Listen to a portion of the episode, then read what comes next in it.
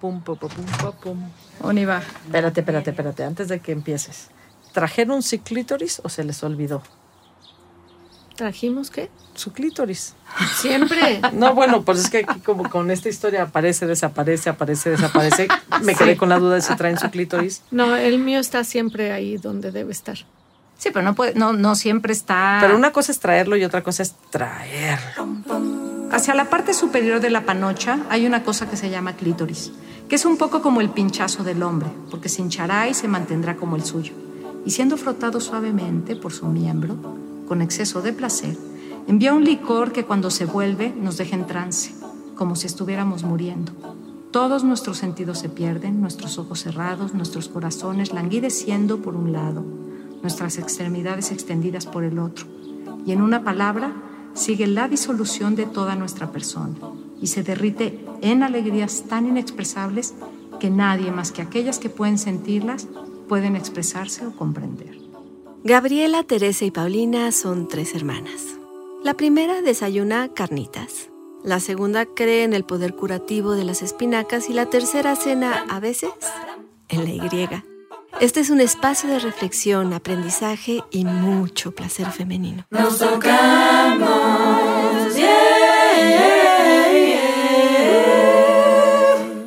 Bueno, no, no vamos a dejar que empiece la hermana mayor a presentarnos otra vez. Nel. Entonces, nosotras somos las manitas con nos tocamos. Unas se tocan más, otras se tocan menos, pero todas nos tocamos. ¿Sí?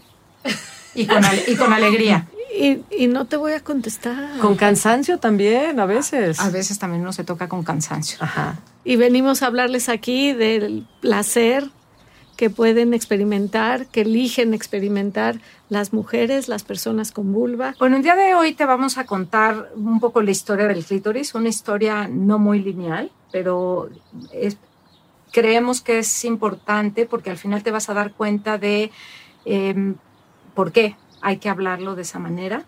Eh, vamos a regresar a la antigüedad griega y romana. Claro que hay antes muchas más cosas, pero vamos a pasar por muchos temas que creo que son muy reveladores. Eh, ¿Qué nombres ha recibido el clítoris? Porque no se ha llamado clítoris desde siempre. ¿Quién lo ha nombrado de esa manera? Cómo aparece y desaparece, se descubre y se redescubre, ¿no? Y todo lo que hay ahí oculto cómo se ha normativizado y esa normativización obviamente afecta tanto a las funciones como a la diversidad sexual. Eh, y a mí la parte que más me indigna es A como mí- a mí- siempre se ha todo- mutilado. a mí todo me indigna. A mí también, pero lo que me parece más escandaloso, todo es escandaloso, pero lo más escandaloso para mí es cómo siempre se ha mutilado física y psicológicamente. Eh, me gustaría empezar diciendo que todas las niñas y las chavas y las mujeres sepamos que la llave del placer la tenemos nosotros.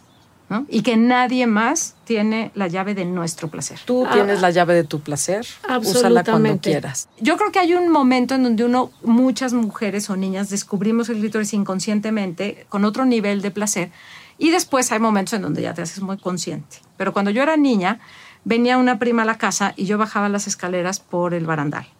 Y ella un día se deslizó. O sea, ya caliente, güey. No, yo era nada más para bajar más rápido. No, güey. ya, no seas No, ingenua. no. Entonces la Bajas, prima- se va frotando el clítoris La con el barandal, prima- llega caliente cuando la estás prima, abajo. Pues yo todavía no, yo todavía no lo descubría. La prima Ay, bajó no, y sí me dijo, la prima bajó y me dijo, ¿sentiste? Yo le dije, ¿sentí qué?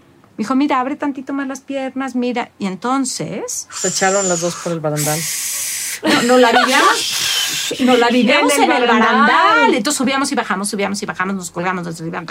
Y un día pasó, pasó mi mamá, nos dijo, ¿qué hacen? Y a mí me fascina A mí con toda la ingenuidad infantil del mundo, la prima del barandal, que así la vamos a bautizar para no ventanearla, volteó y le dijo, tía, nos estamos alegrando la colita.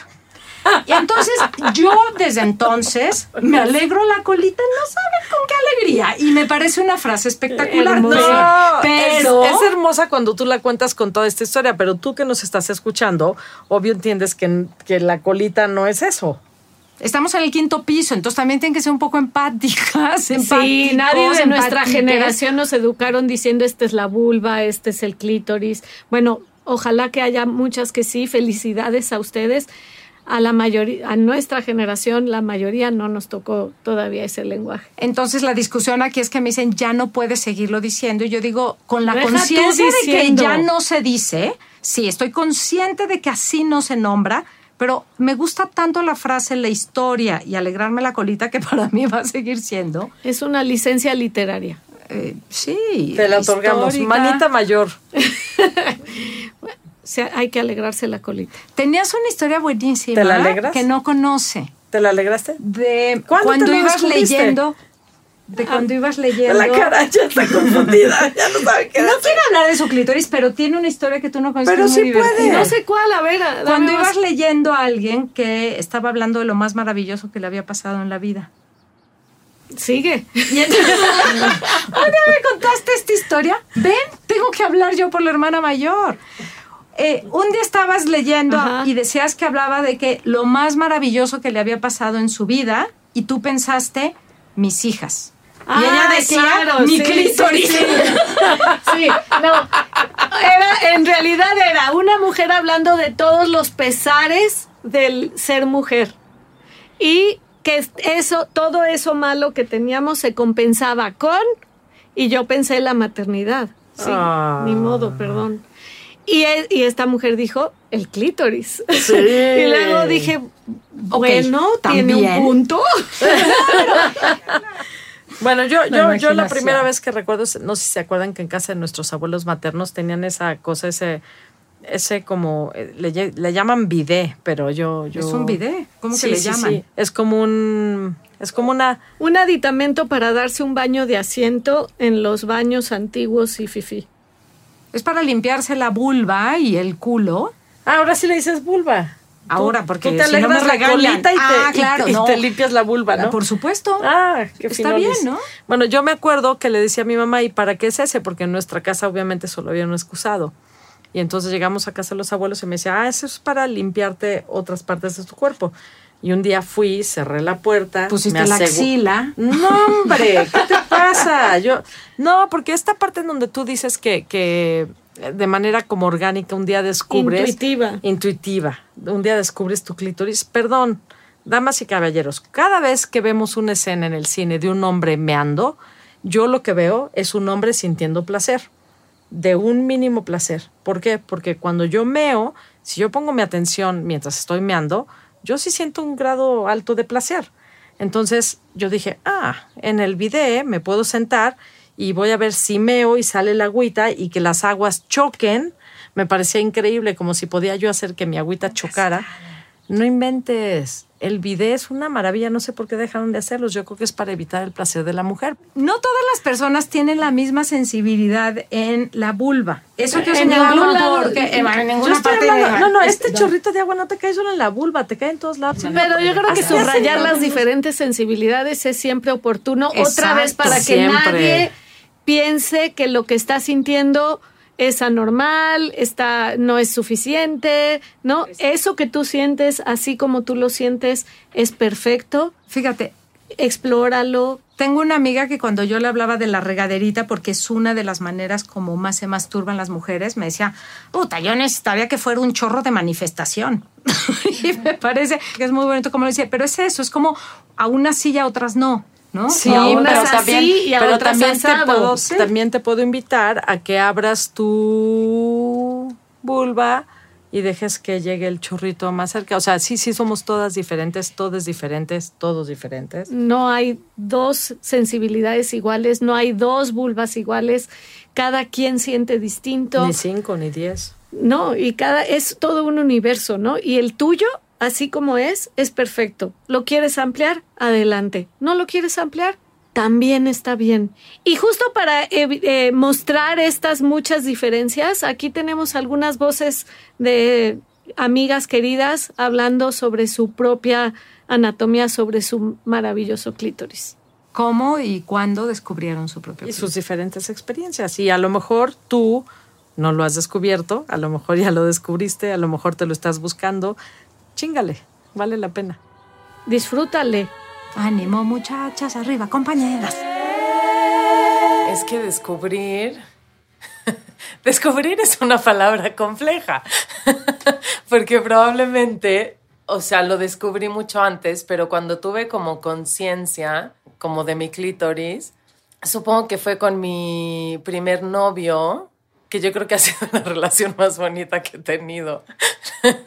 mi novio de la prepa, pero yo tenía como súper claro que todavía no quería tener sexo coital, ¿no? O sea, no me sentía lista y no, o no sé. Pero entonces empezamos con todo el fajeteo. Me acuerdo que fue la primera vez que alguien me hizo sexo oral en el cuarto de sus papás. que dije, no mames de lo que me he estado perdiendo toda mi vida. O sea, ¿qué es esto? Sí me acuerdo y fue muy recientemente, teniendo sexo con un hombre que me estaba masturbando con los dedos. Ahí descubrí que tenía clítoris. o sea, finalmente como que lo, lo conoces cuando te dicen, te tienes que conocer, ponte un espejo, este, para que veas más o menos cuál es tu, como, como tu forma y... Yo lo conocí hace cuatro años, ¿eh? Ay, pues era chiquita. No, me acuerdo perfecto el baño, o sea, el baño, porque, o sea, el baño, el lugar, porque era como, ¿cómo se, cómo se llama? En lo chiquito. ¿La duchita? Sí, la duchita. la idea de revisar una historia, aunque sea no lineal, aunque sea interrumpida con si lo traes o no lo traes, es eh, la pregunta es quién nos cuenta la historia de la sexualidad femenina, quién la escribe, desde qué punto de vista y con qué fines. Y a mí me gusta mucho este concepto de una trenza temática porque sin duda esto tiene muchos hilos y que vale la pena irlo separando porque no es solo una historia como una narrativa, como algo que hay que contar. Esto tiene toda una carga política. Social, cultural. Absolutamente. ¿Cuándo, quiénes y cómo se nombra el clítoris? Una, una de las primeras menciones que se han encontrado, y es muy interesante porque obviamente de la Grecia antigua lo que tenemos testimonios son de poetas y de médicos. Y una de ellas es la de Hiponacte de Feso, que 500 años antes de Cristo eh, bautizó al clítoris como la valla violácea del mirto, que es un tipo de arbusto, yo lo que pienso es que se refería a eso porque la, fruta del, arbusto mide más o menos un centímetro 1.5 y leyendo la descripción es un pequeño fruto que vienen los pájaros, pican y están llenos de semillas. Ah, Entonces, justo eso lo googleé y encontré, no, no, no fue tan obvio, ¿eh? no es evidente, pero encontré unas flores peluditas del mirtus que estaban bien simpáticas. Dije, ah, estas son las greñudas, las que no nos depilamos, las que andamos así sueltas, liberales. Y luego estaban estas violetas, que eran como de la violácea. Eh, luego ya empecé a pensar en viola. No, no, no, fue, fue todo un viaje lo del Valla Violácea. Pero estaba la violeta y la puntita, que tiene esa cabecita tipo, pues como lo que con lo que conocemos del clítoris y también puse, ah, los pajaritos se paran en ellos. Pero fíjate, tú estás en la parte sensual, qué bonito, estoy de acuerdo contigo, ojalá esa fuera nuestra historia del clítoris. Pero yo lo que siento es que el hecho de que sea un fruto lleno de semillas y que viene el pajarito, es porque obviamente y desde entonces el placer femenino estaba relacionado con la procreación. Y en aquella época, ya hasta 1800, se pensó que el placer femenino estaba relacionado con la reproducción. Entonces es un nombre otra vez como muy bonito, muy erótico, muy sensual. Tú buscaste todo ese aspecto sensual, pero yo creo que también tiene esta carga y esta... ¿no? Sí, yo, yo creo que sí. Ahora, en defensa de esta visión eh, ligada a la procreación, hay que decir que evolutivamente hablando, el cerebro evolucionó justamente eh, ligado a esto que nos permite sobrevivir. Y entonces hay un vínculo natural con el, todo lo relacionado al sexo y la reproducción en esta línea evolutiva, pero para mí lo que es importante subrayar es que es lo mismo que la empatía. Naturalmente nos reunimos con los que se parecen a nosotros, pero evolutivamente, si desarrollamos la empatía, somos capaces de conectar con más personas, con los que son distintos entre comillas. Y lo mismo sucede con el sexo. Si lo llevamos a un siguiente nivel de evolución, entonces ya no tiene por qué estar vinculado a la reproducción. A mí no sé si me gusta esta idea de la evolución, porque es como este progreso, ¿no? Que es que científico. A mí me gusta más la apertura. O sea, basta con que tengamos un poco de apertura para que quepamos todos, carajo. Claro. Y entonces, en la antigüedad griega, ¿cómo le llamaban a, esta, a nuestro clítoris? Porque yo sigo sin entender por qué le llamamos clítoris en masculino.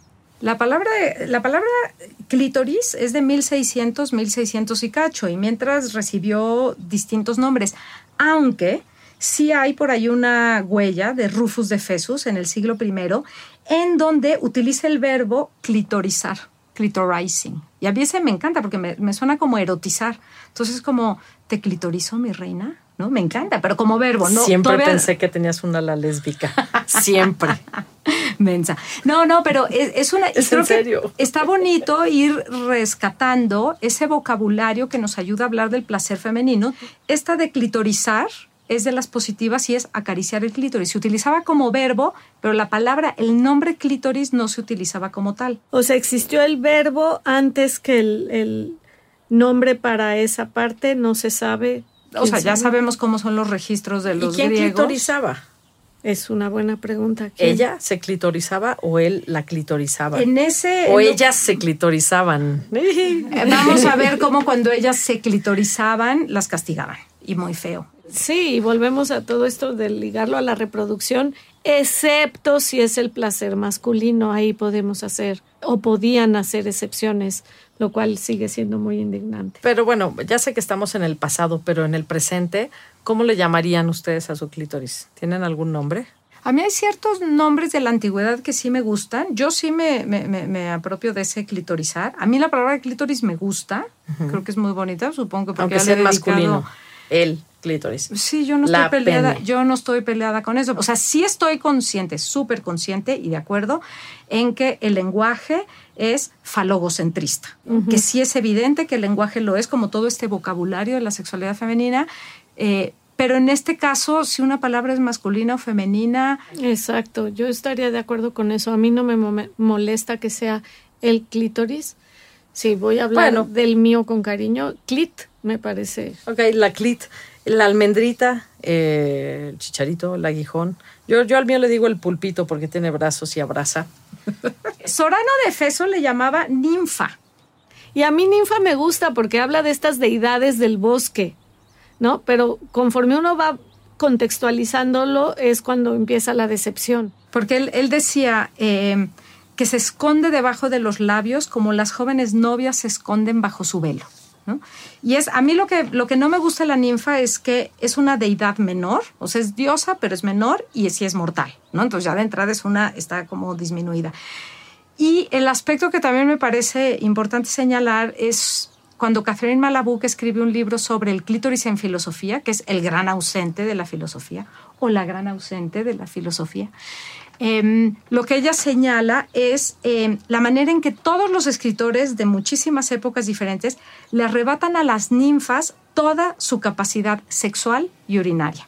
Y el ejemplo que nos pone es el de Boccaccio, el padre de la, uno de los padres de la literatura italiana, eh, para quien las ninfas no hacen ni pipí. Es decir, son estas imágenes perfectas, ideales, etéreas, etéreas y entonces nos damos cuenta que es esta imagen que crea los hombres. Hay una cita magnífica de otra escritora que dice, en realidad es a los hombres a quien les gusta jugar con las muñecas.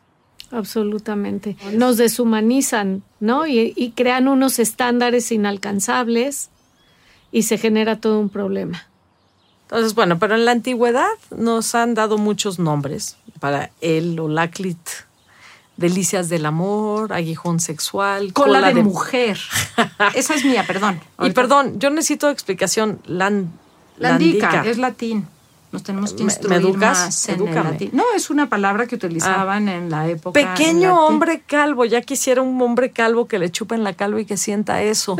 bolsa de lengua o solo bolsa. Fíjate que bolsa de lengua lo he estado pensando porque yo no sé si el capuchón podría parecer como una bolsa y el clítoris cuando se erecta y sale como una lengua. Hombre, si acaso un gorrito, güey, pero. Sí, es como, bueno, son nombres. Ya, ya criticamos su aspecto no, no muy creativo en este en estos lenguajes del placer femenino. A ti, tu favorito es cenar en la Y. Cenar en la Y se utilizaba con un insulto. ¿Cómo sabes que es mi favorito? Porque te conozco, hermano. No, te conozco. Lo has, dicho. Exacto. Ahora sí que no es que adivinemos. No, lo que pasa es que cenar, cenar, en la Y, en el, en el antiguo griego, ¿no? Era como muy despectivo, era como para los hombres débiles, para las lesbianas, para toda esa gente que, que no podía penetrar. Y yo alabo a toda la gente que opta por no penetrar. Entonces, cenar en la iglesia hoy para mí es como llegas con tu chica a la casa y le dices, ¿y si vamos a cenar a la iglesia mejor? Está más rico. ¿Y si te dice, mejor desayunemos en la Y? También podemos, podemos desayunar, almorzar, comer, cenar, bronchar. A mí me parece, eh, creo que son estas frases negativas, es Aristófanes el que la menciona, o dentro de muchos otros, era despectiva, pero son de estas que hay que reapropiarnos, porque... Exacto, y resignificar, ¿no? Porque otra vez, cenar en la Y, como no tenía un fin reproductivo y además tenía que ver con el placer femenino, estaba totalmente descalificada y se volvía en un insulto.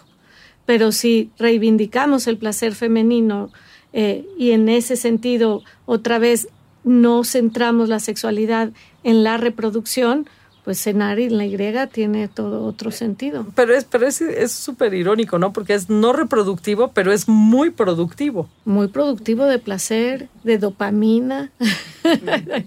Así que vamos a reivindicar la frase y cenar en la Y y vamos a chupar la perla y a, esponjar el pulpo. Y... Clitorizar. Sí, sí. Nos vamos a ir armando de un lenguaje. Al rato nadie nos va a aguantar. Sí, yo quisiera saber a ti, a ti, a ti, tú que me escuchas. O sea, ¿Cómo le pondrías a tu clítoris hoy? ¿Qué nombre te gustaría darle? ¿Cómo le dirías? ¿Cómo le llamarías? ¿Te gusta cenar en la Y? ¿Te gusta invitar a alguien a cenar en la Y? Lo que no queda la menor duda es que toda esta manera de nombrarlo o de no nombrarlo siempre tiene una connotación de control. Sí, y yo creo que tiene que ver porque, por ejemplo, eh, Galeno, hay un libro que es muy divertido además, que es de Kate Lister, se llama Una historia curiosa de la sexualidad, solo está en inglés, pero em, cuenta estos aspectos como curiosos y uno de ellos es como al mismo tiempo que están hablando de todas estas frases despectivas eh, de la mujer, eh, Galeno, que es considerado ¿no? uno de los padres de la medicina, eh, pensaba que las mujeres eran calientes y húmedas y los hombres fríos y secos. ¿Y que no? No, claro que sí, pero lo que hay que es que reivindicar, porque seguramente lo hacían como que escándalo, ¿no? Como, ¿qué hacemos con estas? Y de entrada es otra vez una clasificación binaria donde hay dos opciones y tienes que elegir en cuál te colocas y solo puedes estar en una. Escándalo. Y eso es también lo que queremos cuestionar, esto binario, ¿no? Que, que deja poco margen de maniobra. Aunque bueno, habría que celebrar que en esa época del pasado, este, Hipócrates, que era el padre de la medicina, eh, hablaba sobre esta parte en donde creía que la mujer tenía un esperma solamente a través de su orgasmo.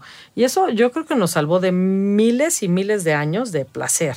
Definitivamente. O, cientos de años de placer.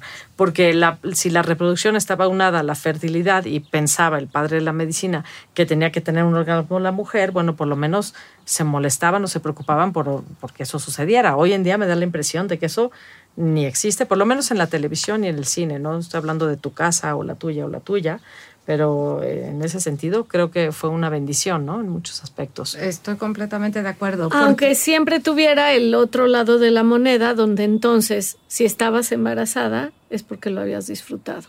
Y muchas mujeres que fueron violadas eh, y que fueron abusadas, eh, como quedaban embarazadas, decían, lo disfrutó, ¿no? Cuando, Hasta 1800 y todavía después de, porque en 1800 son eh, los médicos los que se dan cuenta que ya no, pero otra vez la gente de a pie seguía sin enterarse. O sea, que ya no, que no está vinculado. Que no está vinculado. El embarazo con el placer. Exacto. Y entonces por eso el clítoris va a volver a desaparecer. No nada más por eso, pero también por eso va a volver a desaparecer. Pero yo por eso les pregunté si traían su clítoris, porque es como un quitapón, quitapón, quitapón. O sea, es como que lo quitan, lo meten, lo quitan, lo meten a su placer, ¿no?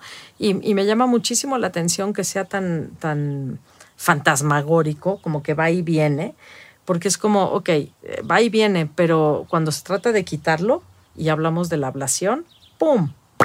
Es completa. A mí ese es, ese es uno de los temas que más me indigna y podríamos empezar con eh, uno del Sorano este, que es este amiguito que le llamó la ninfa. En, ¿Sorano? Sorano de Es Feso. como el mo- la monja del ano. Sorano. Por eso. o sea, si tenemos a Sorano, tenemos a Santa Helen de Clit. O, o Santa Helen O'Clit. Ok, Ah, ese sí me gusta, para que ¿No? veas. Ese sí, va. Sí. Pero perdón, Sorano. Sorano. Sorano nos da una de las primeras descripciones de un clítoris demasiado grande y el tratamiento que requería. A esos clítorises, como es el que le puso ninfa al clítoris, les llamaban ninfas masculinizadas. Eh, obviamente lo ven como una deformidad, ¿no? Y eh, Sorano no- escribe, algunos afirman que su carne se vuelve tan erguida como si estuviera en busca de relaciones sexuales frecuentes. Lo remediarás cortándolo. El- Es el el ta, ta, ta, suspenso. ta. Ay, necesito música de. Tu, tu, tu, tu. No sé, una voz de emoción. Tú me tenías que hacer el. el el. Está grande tu clítoris, arráncalo. Goza tu clítoris, sepáratelo. Está chido, quítalo. No mames. Yo, yo la verdad les tengo que hacer una confesión. Anoche me metí a ver clítoris grandes en Google. Wow. O sea, wow. Te encantaron. No, no inventes. Es una belleza. O sea, sí pone. No sé por qué los arrancan cuando son tan eróticos, sensuales, sexys. Es... Porque la gente es, no lo va a creer. no es un falo, nada más No, por no, eso, es porque que- lo que sea femenino o eh, que se parezca a un falo resulta amenazante para el patriarcado. Es que justo parece un falo, pero con una vulva, pero como del tamaño de un dedo meñique. eh, eh, bueno, mucho más gordo, eh, pero de largo, puede ser llegar a ser de largo de un dedo meñique. O sea, métanse, es, es increíble, métete, métete, a ver, no, no te metas ese, no, sí, métetelo, Métete no sé si que quepa, quieras, no, si cabe. con cuidado. No, no, métete a ver, es, es una belleza, es tan bonita, la diversidad es tan hermosa que no entiendo por qué insisten en cortarla, o sea, Yo no me metí a ver, yo no me metí a ver los- la- las imágenes, pero lo que sí fue que escuché varios testimonios de personas que hablan sobre su micropene, que en realidad no es un pene pequeño, sino que se trata de un clítoris grande.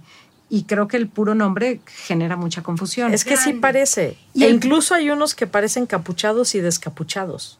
Y hay unos testimonios súper bonitos en internet que uno puede escuchar de todas las personas intersexuales eh, eh, que están en esa situación y que ya lo viven de una manera más natural y son, que lo viven de una manera natural y que son muy bonitos y muy conmovedores. A mí lo que más me impresionó de toda esta revisión histórica fue darme cuenta, porque yo ya había oído hablar de la ablación, que para quien no sepan es la mutilación del clítoris, y es el nombre que se le da desde los países occidentales, que es que civilizados, ¿no? Europa, Estados Unidos, a eh, la mutilación del clítoris en los países llamados salvajes, muchos de ellos africanos, hay muchísimas otras culturas, no solo en África, pero principalmente africanos. Y lo que más, más, más me sorprendió, y es lo que más indignación me causó, muchas cosas, pero esto es lo que más, fue darme cuenta que en Occidente siempre se ha practicado la ablación. Claro, lo que pero pasa le es que- llaman cliterectomía. en nombre de la ciencia y la medicina, ¿no? Es decir, como ellos sí tienen razones científicas y médicas para cortarlo, Entonces es distinto. cliterectomía. Entonces tiene ese nombre, pero la realidad y lo que hay que decir es que el clítoris siempre se ha mutilado en Occidente, desde los griegos hasta eh, siglo XX, avanzado siglo XX, y todavía hoy en día se siguen cortando clítoris. Entonces, el placer femenino, la diferenciación de las mujeres y de las personas con vulva siempre ha resultado amenazante para el patriarcado. Porque además cuando cortan estos, eh, cuando cortan los clítoris, los que le llaman eh, mini penes o clítoris grandes, eh, parte de lo que están mutilando ahí es la diversidad sexual. Claro, claro. obviamente. Y, Entonces es- no y es aquí entra la lucha por el intersex. Exactamente, ¿no? O sea, que el esta LG parte- LGBTI, esa I es de intersexual y es ese espacio que nunca se le ha dado a muchísimas personas que así son, que así nacen y así quieren vivir. Exactamente, Sí. y entonces es esta la lucha del intersex, o sea, cuando nacen los bebés y el médico ya dice, no, pues córtaselo, eh, hazle esto, hazle aquello, y dices, no inventes, espérate, o sea, no sabemos si va a ser macro, micro, o sea, dale chance Espérate, a que esa persona se, se ubique en su cuerpo, aprenda más su cuerpo, porque además es interesante, porque todos buscamos ser diferentes y únicos y después todos queremos ser iguales, y cuando, ¿qué? Llame María en la antigüedad y en la, en- entre comillas, la historia oficial contada por los hombres doctos, hombres y doctos. Dios mío. Y patriarcales. Ya y- se conocía y reconocía el clítoris, ya se nombraba, se describía, se estudiaba, aunque no completo. Sabemos que hasta Helen Oakley en 1998 realmente esto ocurrió, ya se sabía que era un órgano, se sabía que era la fuente del placer, se sabía que era eréctil, ya se sabía que venía en diferentes formas, tamaños y colores. Y sabores, dirías tú. Obvio. Exacto, eso pensé. Claro, gracias. Pero bueno, todo eso, pero es impresionante porque uno diría, claro, ya me sabían conmueve, todo- me conmueve. ya sabían todo eso, pero el problema es que todo eso generaba que también se controlaba, se patologizaba, se normativizaba, se estigmatizaba, se, mutili- se, se mutilaba y obviamente es, el clítoris el más afectado, pero con eso se controla, se normativiza el cuerpo, la sexualidad, el placer, la orientación, eh, ¿no? los deseos múltiples, en fin, hay un control allá absoluto. Y para mí la pregunta clave aquí es, ¿quién demonios decide qué es normal y qué no es normal en el cuerpo de las mujeres, en sus Yo creo que los demonios habrían tenido mejores ideas. ¿eh? Seguro, seguro, seguro, pero en las mujeres sus placeres, sus comportamientos, o sea, ¿quién decide de nuestros comportamientos, de nuestros placeres? ¿Qué hay en juego cuando se toman todas O estas sea, el decisiones? problema es que sí sabemos quién ha decidido históricamente por nosotras y eso es parte de lo que hoy queremos denunciar y queremos reivindicar la, la posibilidad de que es la decisión de cada una une de nosotros de eh, justo quién va a normar mi placer, quién me va a decir qué es lo correcto, lo incorrecto, quién me va, quién va a normar mi cuerpo, quién va a decir cuál es el peso, la talla, la forma que debo tener o que deben tener mis genitales, ¿no? Todas estas cirugías que hay hoy en día para eh, volverlos a poner bonitos. Pero esa, esa es la historia que El- viene desde antaño, porque yo Eh, les traía- claro, no les voy a es echar esta trenza de los griegos y temática. los árabes. de los griegos, Que- los árabes, que- distintos. que Del luego, como viene- patriarcado. sí, sí, pero luego viene a decir Delphine Gardney, no, Gardey, ¿no? Este, en el libro de Historia Política del Clítoris, dice que perdemos el conocimiento de lo que los griegos y los, los árabes nos habrían enseñado. sabían todas, Todas las funciones culturas. maravillosas, pero todas lo cortaban. Gardey lo nombra muy bonito porque dice Lost in, tran- in Translation, pero como si no hubiera pasado nada, ¿no? Como si los griegos y los romanos no hubieran Sí, sabido tanto sobre el clítoris y cortado tantos clítoris. Exacto. Y es, es muy irónico porque ahorita eh, el discurso siempre es los hombres no controlan su apetito sexual, pero desde en muchísimas épocas distintas de la antigüedad, como Boccaccio y Chaucer, pensaban que el apetito sexual de la mujer era mucho, muy superior al de los hombres. Y yo creo que por eso hay toda esta represión, esta normativización, este control. Pero, pero es raro eso del apetito sexual, porque yo creo que eso lo están basando en esta cosa de- de un instante. O sea, están midiendo el apetito sexual de la mujer con el multiorgasmo, eso es lo que yo estoy imaginándome. Sin embargo, ya sé que no salimos Uy, de no, la- yo creo Pero- que ni siquiera consideraban el multiorgasmo. No, yo yo, también creo que Ah, no. yo creo que sí, porque como durante muchísimo tiempo se consideraba que el placer y el orgasmo tenía que ver con la fertilidad, yo creo que sí era eh, un factor, pero no lo sé. ¿Quién ha escrito la historia de la sexualidad femenina? ¿Cómo la quieres escribir tú? ¿Cómo la quieres vivir tú? ¿Qué te imaginas hoy? Hoy, ¿qué descubres de tu clítoris? ¿Qué nombre le pondrías? ¿Cómo lo representarías? ¿Qué le dirías? ¿Qué le quieres contar? ¿Cómo lo quieres transformar? Lo que sí es que te invito, te invito a ti a nunca olvidarlo, nunca, nunca, nunca olvidarlo, porque nunca más, nunca más, nunca más vamos a Nunca olvidarlo. más dejemos que lo Justicia íntima. Y yo estoy hasta el gorro de que en la historia aparezca, desaparezca, aparezca, desaparezca. Eh, y creo que hay que hacer un statement para que no vuelva a desaparecer nunca, ni de la más. historia, ni de los manuales, ni de los libros médicos, ni de nuestro ima- imaginario Ni de la historia personal de cada mujer. colectivo y, Y como algo placentero y no algo ligado a la ablación, a la vergüenza, al ocultamiento, a que no tiene el tamaño correcto. ¿Qué vas a hacer tú para que nunca desaparezca? Alégrate la colita. Alégrate la colita.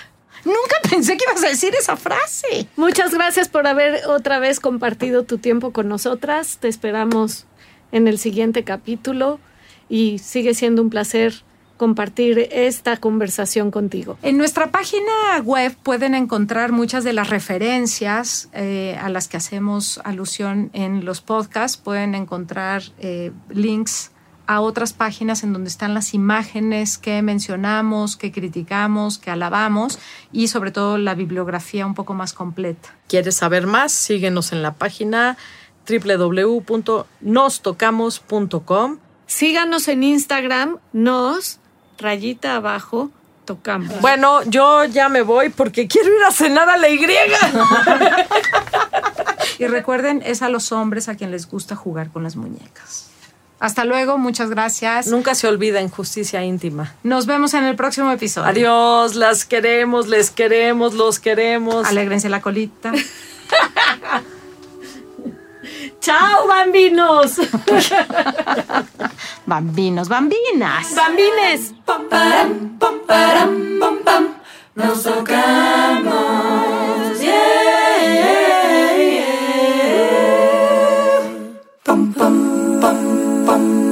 Nos tocamos con las manitas es una producción de Así como suena, pensada y conducida por Teresa, Gabriela y Paulina García Ubar. Sí, son hermanas. El apoyo editorial es de Andrés Pano, la dirección de Giselle Ibarra. En la consola y edición están Hugo Santos Quevedo y Patricio Mijares. La música original es de Gaby Blix.